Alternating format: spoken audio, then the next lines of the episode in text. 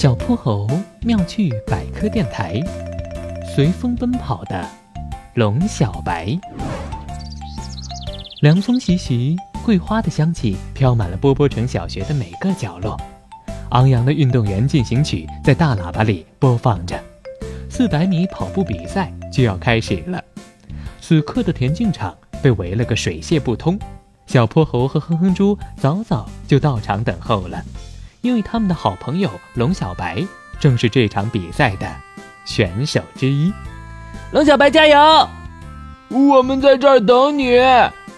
龙小白在起跑线听到了伙伴们的呼喊声，笑着向他们招手示意：“各就各位，预备，跑！”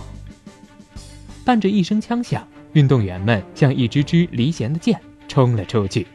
小泼猴和哼哼猪的目光紧紧追随着龙小白。哇，龙小白跑在最前面！哼哼猪跳着欢呼。运动员们像流星般划过赛场，一转眼的功夫就已经过了半圈。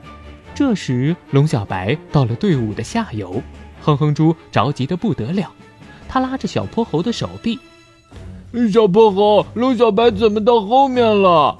你先别急。”等他过来了，我们好好给他加油。终点近在咫尺，运动员们一个个气喘吁吁，拖着沉重的步子开始冲刺。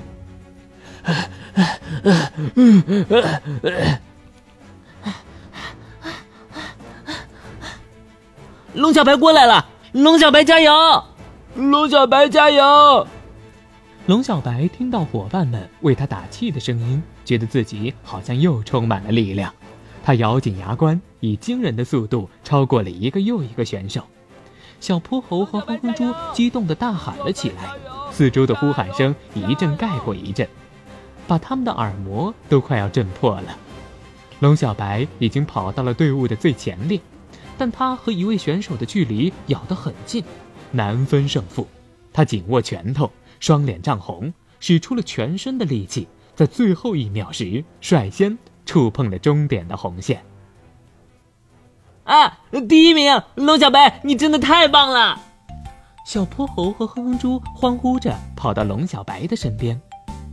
刚刚的冲刺已经耗尽了龙小白所有的力气，此刻的他累得要倒下来。快让我躺着好好休息休息。等一下，龙小白，你现在不能躺，对你的身体不太好。我们两个扶着你走走吧。为什么呀？我实在太累了，一步都走不动了。因为长跑过后心率会加快，这时你的内脏处于极度活跃状态，突然停下会增加内脏负担，就像高速行驶的汽车突然刹车会对汽车造成巨大磨损一样。龙小白没力气的点了点头。小泼猴和哼哼猪把龙小白的手臂搭在自己的肩膀上，扶着他在草地里慢慢的走了起来。过了一会儿，龙小白才完全恢复了精神。嗯，龙小白，你得了冠军，说好的晚上记得请客哦。龙小白伸出右手扶住额头。哎呦，我的头好像又开始晕了。没等他们两个反应过来，龙小白已经一溜烟儿跑远了。好啊，你龙小白，一说请客你就开始装头晕，站住！小泼猴妙趣百科，一天一个小知识。小朋友们，欢迎大家把心中的大问题、小问题在评论区告诉小泼猴。